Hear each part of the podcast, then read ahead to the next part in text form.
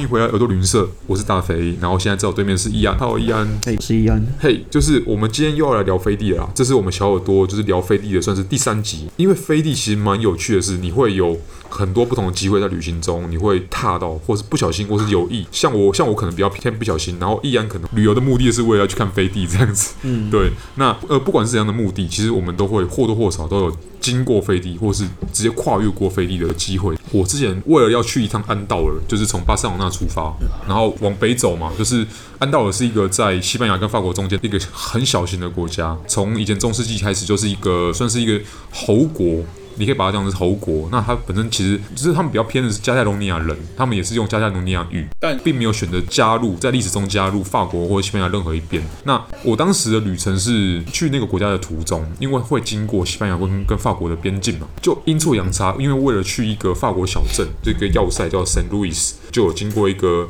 算是一个很酷的，叫做伊比亚，对，它其实是一个。它其实算是西班牙的地，或是你要你要硬性来讲的话，它是加泰隆尼亚的领土。嗯，但是它在法国，它被法国所完全包围。嗯，那在阴错阳差之下，当时车上导游其实很兴奋，导游直接指出说：“哎哎，我们现在又回到了西班牙哦。”就是明明都已经先跟你讲说，你人在十分钟前才刚到法国，就车又开进了西班牙。嗯，然后就是一个很神奇的情况。但就当时其实没有意料到说，哎，我居然进到这一块，其实也算是蛮有名的飞地。嗯，但后来后来才认真。就是认真在问当地的人啊，然后问向导之后，觉得突然感觉到兴奋起来这样子。其实这个伊比亚蛮好玩的，因为大陆有印象的话，前几年加泰隆尼亚有在公投嘛。前几年加泰隆尼亚有举行过一次的独立公投。对。那那个时候，西班牙警方为了要阻止这个阻碍这个公投，所以就在各个投票站就是有一些行动。嘿。那那个时候，伊比亚就算是一个例外，因为他虽然也有公投活动，可是问题是因为他在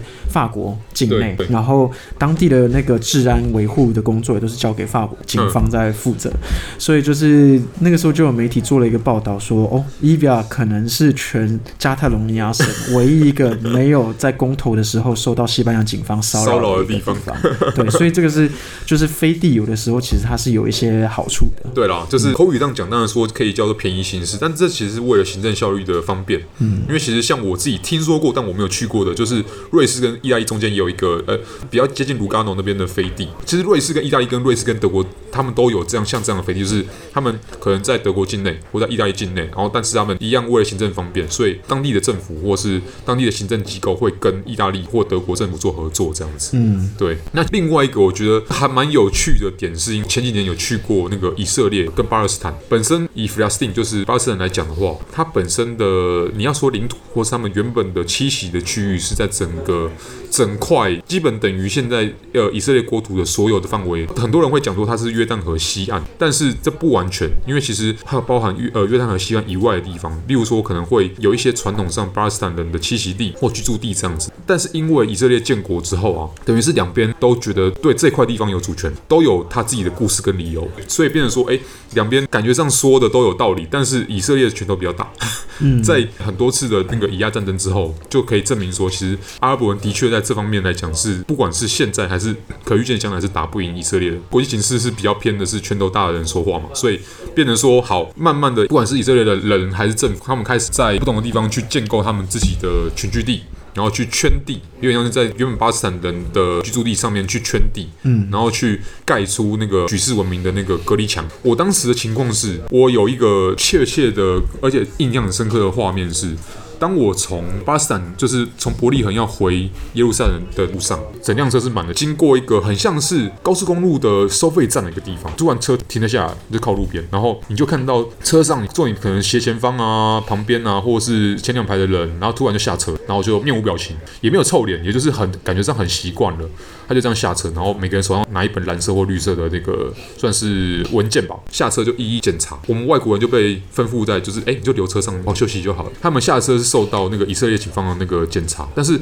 以色列其实你要硬讲的话，他们其实并没有这个立场去检查。明明他们不管是出路，不管他们起点或终点，理论上都算是巴勒斯坦的地。那条公路其实是从伯利恒开到东耶路撒冷，理论上东耶路撒冷也算是联合国它表定上就是为巴勒斯坦人所留下的领土。但实际上他现在就是受到以色列的控制。以色列人就是觉得说他有必要去进行这种检查，他已经把那边当成自己领土了。所以硬要讲的话，对以色列人来讲，他们可能就觉得说那个地方不存在飞地，整块地方都是我的。嗯。但是对于巴勒斯坦人来讲，那其实算是某层面上的飞地。他们所在伯利恒的栖息地，就是现在剩下来的那些被挖得坑坑巴巴的的领土们，那些是他们现在仅存的领土。但是有很多以色列人在他们原本的领土上面去开飞地。去制造飞地，就是一圈一圈又一圈一圈的群居地这样子，所以我当下看到那画面，觉得其实蛮震撼的啦。嗯，因为刚提到下车检查那些巴勒斯坦人啊，他们就是感觉上已经是有点很逆来顺受或习惯了，也无力去改变这个事实。嗯，那他们在下车的时候也是，他也有听到他们就以色列警察吆喝声，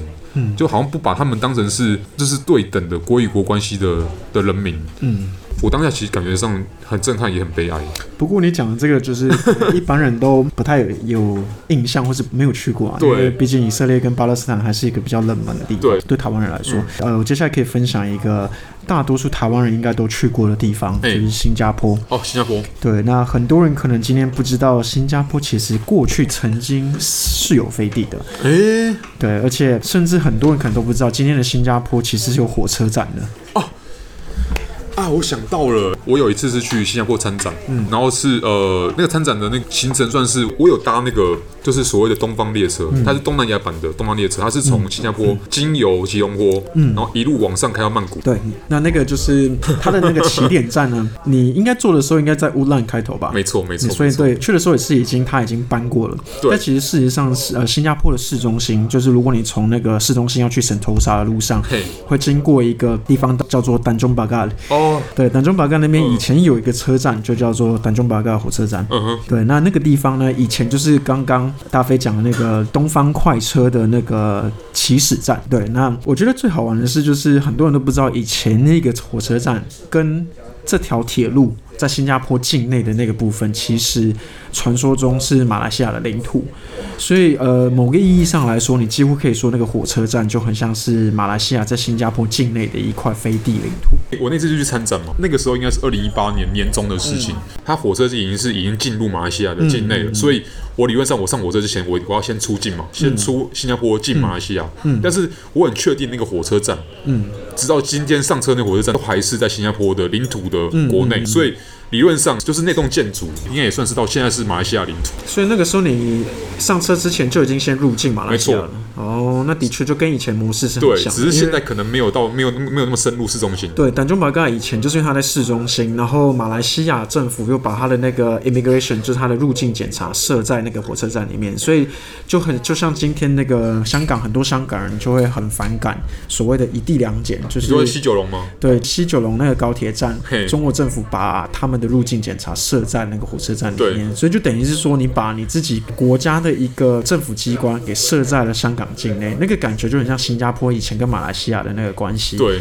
对，那所以那个火车站其实新加坡政府一直都很想要收回来，然后把 immigration 赶出去。而且我相信应该不只有一个国家是有这种所谓的呃跨境火车，嗯，但是会用这种方式去处理出入境问题的，像新加坡这样的处理方式也比较少见。所以我也蛮好奇，为什么他们后来从市中心改到现在目前火车站的位置？还是用一样的方式，因为其实就是刚刚讲了嘛，就是新加坡政府还是会觉得这个是对他主权的一种侵害。你把你自己国家，呃，你马来西亚把他们的政府机关设在呃新加坡的领土境内，甚至因为整个港中保盖火车站跟那一条铁路基本上都还是马来西亚国铁的财产，哦啊、所以但现在好像还是这样哎，只是他把站换位置而已啊。对，但是所以这对他来说还是意义很大。就是、现在新的那个乌兰火车站基本上就已经是在呃新加坡跟马来西亚的边界上，所以至少比较边边一点，至少那个意义比较好一点。对，这个对。新加坡来说是一个等于是一个胜利啊，但是我觉得比较好玩的是，二零一六年是新加坡建国五十周年嘛，那个时候他们拍了一个纪念电影，它其实是由十部短片组成。那我觉得最好玩的是，你可以看到新加坡